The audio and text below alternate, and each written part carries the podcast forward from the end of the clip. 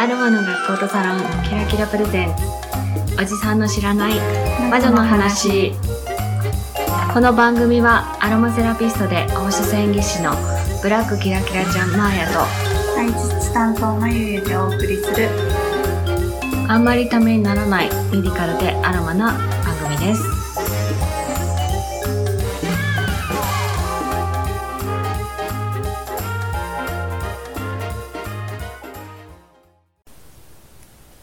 こんにちは、まゆゆです。こんにちはマーヤです、えー声も随分戻りまして、はい。はいえー今日ははい。お手紙をいただいたので、またトークテーマをお願いします。ありがとうございますはありがとうございます。と、一服さんからいただきました。まーやさん、まゆゆさん、いつも楽しく配信聞かせていただいています。はい。ずっとアロマ系のポッドキャストを探していたので本当に嬉しいです。同じ女性として参考にさせていただく話題がたくさんあって勉強になります。改めてトークテーマのリクエストです。スキンケアにまつわる話をしていただけたら嬉しいです。シミ、シワ、たるみ、毛穴の詰まりとか、広がった毛穴とか、いろいろな情報を耳にしますが、お二人の考えや経験を聞いてみたいと思いリクエストしました。おすすめの美容成分や基本的な肌の役割、おすすめのアロマ精油なども絡めてお聞きできればと思います。それから無駄毛の回と面白かったです。ありがとうございます。なかなか真正面から聞くことのない話で参考になりますね。個人的には自宅で使える光脱毛器の選ぶポイントも気になりました。お話を聞くといつか欲しいかもと思いました。はいお二人の楽しそうに話している様子には、自分も女子トークに混ざっているような気持ちになってウキウキします。今後の配信も楽しみにしています。わがままにリクエストをしてみましたが、もし使えそうならよろしくお願いします。はい、ありがとうありございます。がとうございます。はい、えーお手紙の内容からいくと、はいお肌についてなんですけど、今までもね、肌についてはちょっとお話をしてるので、はい。えっ、と、カルテの5ですね。はい。美肌の秘訣、はいそして、カルテ35ですね。うん禁断のアンチエイジング。この辺をね、ちょっと合わせてはい聞いていただくと、お肌のことは出てくるかなと思います。はい。なので、今日はちょっと、あのーなんていうのかな、パッケージの見方というか、うん。化粧品って裏にこう、い書いてあるでしょ書いろいろ書いてあるでしょ、ね。うん、はい。あそこをちょっと読み解く、読み解くというかね、どうやって見たらいいのかなっていう話をしてみたいと思います。パッケージのね、裏に表示があるものって、はい。まあ、だいたい化粧品なんですけど、うんうんうん化粧品の中にも、えー医薬部外品って書かれてるものと、そうでないものはいがあると思うんです。はい。これ、えっ、と、旧薬事法なんですけど、旧薬事法、なんて法律でしたっけ？えっとですね、医薬品、うん。医療機器等の品質、有効性及び安全性の確保等に関する法律す。ごい。長え。略して今は、薬機法って言うんですかね。うん。これでですね、あの、成分表示を、はい。えー義務付けられてるものとそうでないものっていうのがあります。はい。で、そもそも医薬品はお薬じゃないですか。はい。うんだから肌に使う、例えば湿疹の時に使うとかっていうのは確実にお薬なんですよ。はいうんうんあれは有効成分とかその薬品の成分名は必ず書かなきゃいけない。うんそれに対して化粧品と医薬品の間に位置するのが医薬部外品と呼ばれるもので、これはね、あのー効果をちゃんと歌えるお化粧品の仲間です。化粧品よりってことですか、そうですね。お薬というよりは化粧品なんだけれども、化粧品の中でも効果効能が明記できますよ。はい。例えば、肌荒れに効くとか。ニキビを防ぐとか、美白ね。に使えうんうんうんるとかね。はい。でそういうのを書く場合は医薬部外品じゃないと書けないんです。普通のお、なんだろうな、えっ、と、美容成分が入ってても、ーはえー化粧品、その医薬部外品でなければですね、うんこれなんとか防ぐとか、い。うん。何かを直すような書き方はしてはいけない。という決まりがあります。はい。うんただ、えー医薬部外品と化粧品の違いはそれだけではなくて、はえー成分の表示法がちょっと違ってて、うんは化粧品は全成分表示が今は義務付けられています。うんはい何が入っているのかっていうのをちゃんと書かなきゃいけい。ない。それに対して医薬部外品はは書かなくてもいいんですよ。い。い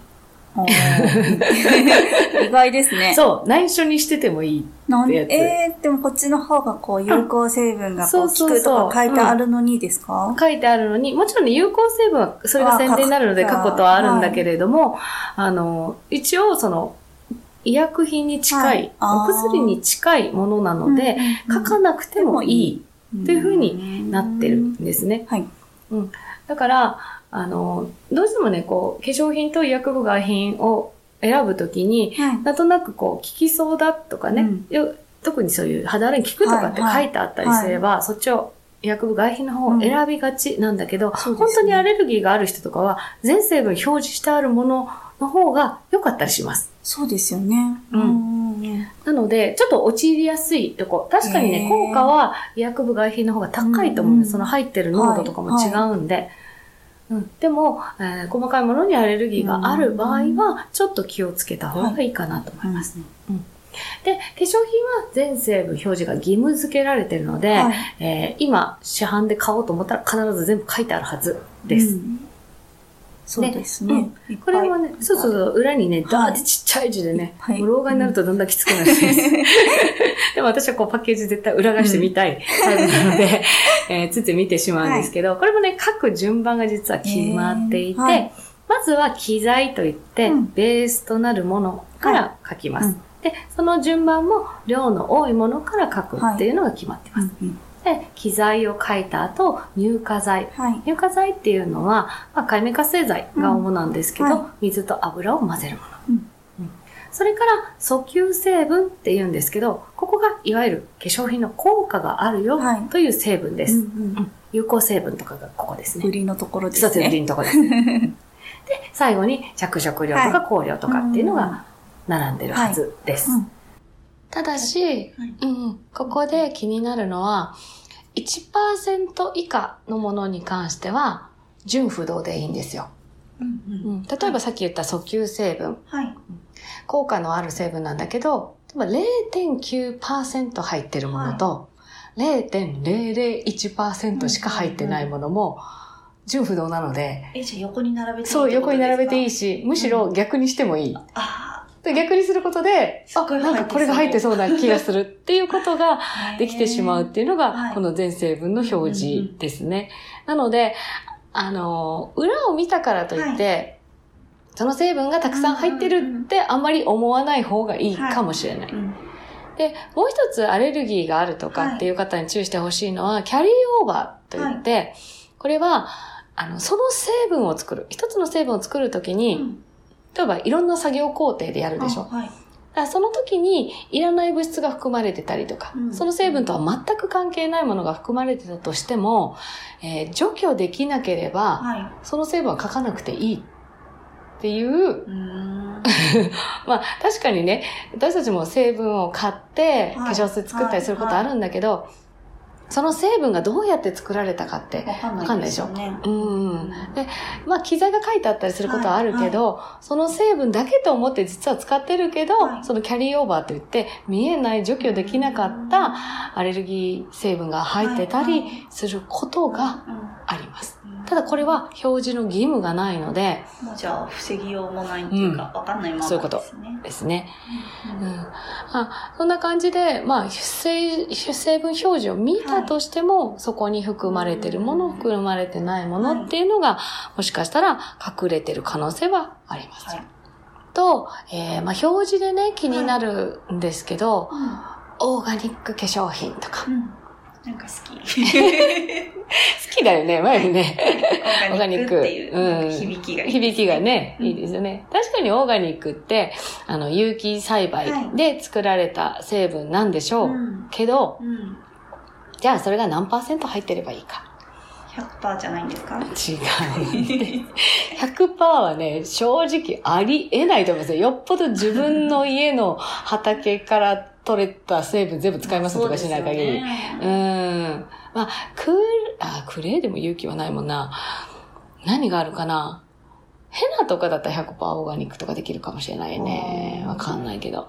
なので、オーガニックのはい化粧品ってうん正直、どんなにちょっとでもオーガニックのものが入ってれば、オーガニック化粧品って歌えます。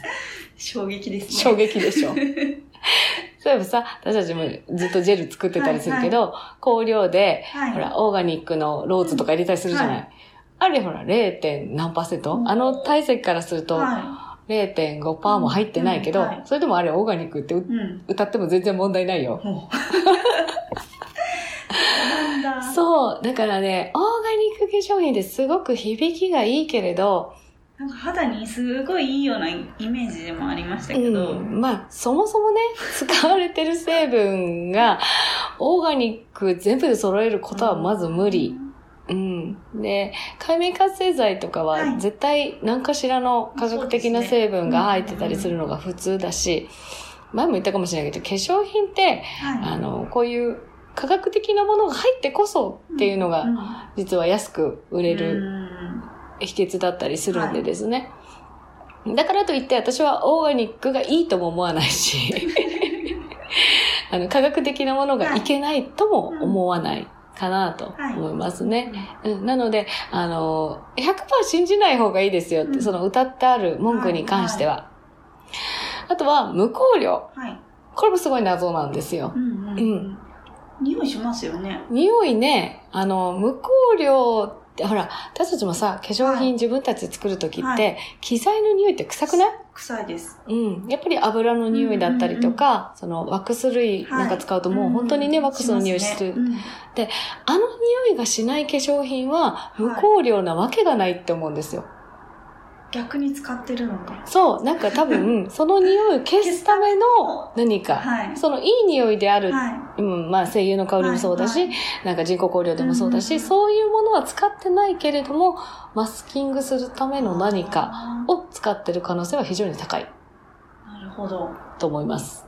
そっか、無香料と香るものじゃなければ使っているってことですか？うん、そう、香料に値しないものは使っってていいんじゃないかと思う。うん。でも、それで機材の匂いを消さなきゃいけない何かが入ってるんだったら、うー。ん、って気がします。あ、はい。ダメね、本当に無香料ですって言って、うんあの、機材臭いのはあります。うん。もう、あれを使わなきゃいけないような肌の調子の方は、化粧品がそもそも合わない可能性は高いと思いますし、私は化粧品は香りがあって、うんでそれを楽しんで、っていう使い方も大事なんじゃないかなって気はするので、うん、そこも謎うんかなというところでしょうかね。はい。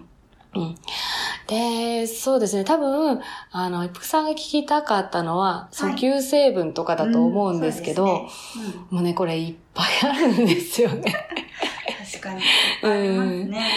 で、さっき言ったように、医薬部外品とかに入ってると、はい。うん、本当に効くものがあるかなと思います。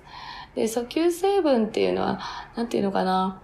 うーんと、一応効くとは言われてるけど、じゃあバニに効くかっていうと、なかなかそれも難しかったりすると思います。はいあとは、何に効くかによってはい、やっぱり目的が変わる。例えば美白なら美白成分が入ってる。で、そういうこう、まあ、毛穴を引き締めるっていうのも、うんまあ、私もとんでもだなと思う。毛穴引き締まらないからね。まあ、あの肌をふっくらさせるとかね、はいはい。保湿であったりとか、うんうん。あとはそういうこう、ちょっと、なんていうのかな、殺菌剤のようなものが入ってればニキビを防ぐとかっていうことが言えるのかなと思うので、その目的に合わせて、えー美容液であったりとか、クリームを選んだらいいかなと思います。まあ、効くって書いてあれば効くんだと思いますよ。そ んなで、私ね、万能なのは、やっぱ抗酸化力が高いはい。成分が一押し。うーん。何がありますか？えっ、と、今私たちが使ってるのは、うん。アスタキサンチン、うん、だったりとか、うんうんビタミン A、はい。誘導体うん。ですね。うん。あとは、なんかさっき調べてたのは何だった？何でしたっけ？なんかすごい名前のがいろいろありましたよいね。ろいろ最近があって、そうそう。うん。私は、ここ数年だとフラーレンとかがちょっとヒットだったかなと思う。あこれフラフラーレンって使ってないけど、はい。紫色のね、なんかすごく抗酸化力が高い成分があるんですよね。うん。それがちょっとヒット。でもはい最近またお化粧品としては減ってきた気がしますね。最近はなんかクロノラインっていうのもあるらしいですよ。アミノ酸の一種です。ああ、アミノ酸が肌から入るかっていう話ですね。それはね。うんちょっとね、肌の構造を簡単に話しておくと、えー剥がれて赤になっていく成分が表皮と言いますよね。でその下に神秘というのがあるんですけど、えー化粧品である限り、はい。角質層という、その、表皮層の一番上のところまでしか入らないうん。表示をしないといけないと決まってるんですよ。はい。うん。だから、それ以上に深く入っていくっていうと、これ、あの、景品表示法、うん、広告、まあ、そう、薬事法もそうかな。うんかな。で、言っちゃいけないっていうのが決まってるんですよ。なので、おそらく、化粧品のカウンターとかでね、はい。そういう話をされた場合ね、うん肌の奥底まで入っていくんですって言った場合は、これ、あ、実は NG です、売り方としては。うんうんまあでも言ってたりします。はい。うん。まあどこまで入っていくかっていうのは、はいまあその、ううん調べ方はあるんでしょうけど、一応角質までしか入らないよっていうのが化粧品なんですね。で考えた時にですよ、うん剥がれていく肌のところに、アミノ酸って結構大きいですよ。大きいですうん、ね。細胞と細胞の隙間を塗って入っていくようなものっていうと、かなり、あの、一時期ナノカプセルとかあったじゃないですか。はい。はい。ナノサイズぐらいだったら入ってるかもしれないです。うんちょっとね、アミノ酸はでかい気がしますね。入らない感じでですかすね。。うん、それと同様に、コラーゲンとか、はヒアルロン酸とか、い。いっぱい入ってますよね。これ分子量めっちゃ大きいです。うん。うん。いや、肌の奥底、入ってっか？乗っかるぐらい？そうそうそう、あのね、乗っかってうん。蒸発しなければ、はい。それはうん。有効な保湿成分なんですよ。はうん、なので、ヒアルロン酸も、い。えー、コラーゲンも、はい。おそらくアミノ酸も、はい。ヒアあな表面を潤すためにはピカイチうん。なんじゃないかなというふうに私は思ってます。あ肌から何を吸何かを吸収させるっていうのはかなり小さな分子量じゃないと無理じゃないかなとはい。いうふうに思います。うん。うん。じゃあ、だったら食べたらいいのかはい。っていう話は次回にしましょうか。そうしましょう。はい次回はビタミン剤とはいかコラーゲンとか食べたらどうなるはかっていう話を、えー続けてしたいと思います。はいあちょっと、あの、ね、どうかな。カルテの5と35とこれを合わせて聞いてもらったら、お花の仕組みはい。伝わるかな？はい。はい。じゃあ、えー私たちは本当に、あの、うんなんでしょう？基礎化粧をほとんどしてない人なので、詳しくな。そう、当てにならずにはいすみません。すみませんはい。じゃあ冬なんかスペシャルケアをはい。加えるとすれば何しましょそうですね。ビタミン C 誘導剤うお？入れる。肌に？肌に塗る。はい。まゆりでした。はい。えー私は、ちょっと保湿をね、うんオイルをしっかりうんお風呂上がり、濡れた体に塗る、体、あお顔にも塗ろうかなと思ってます。まやでした。ありがとうございましたありがとうご。ざいました。お手紙をくださった一服さん、ありがとうございました。お礼に、プレゼントをお送りしたいと思いますので、住所とお名前を教えてください。お待ちしております。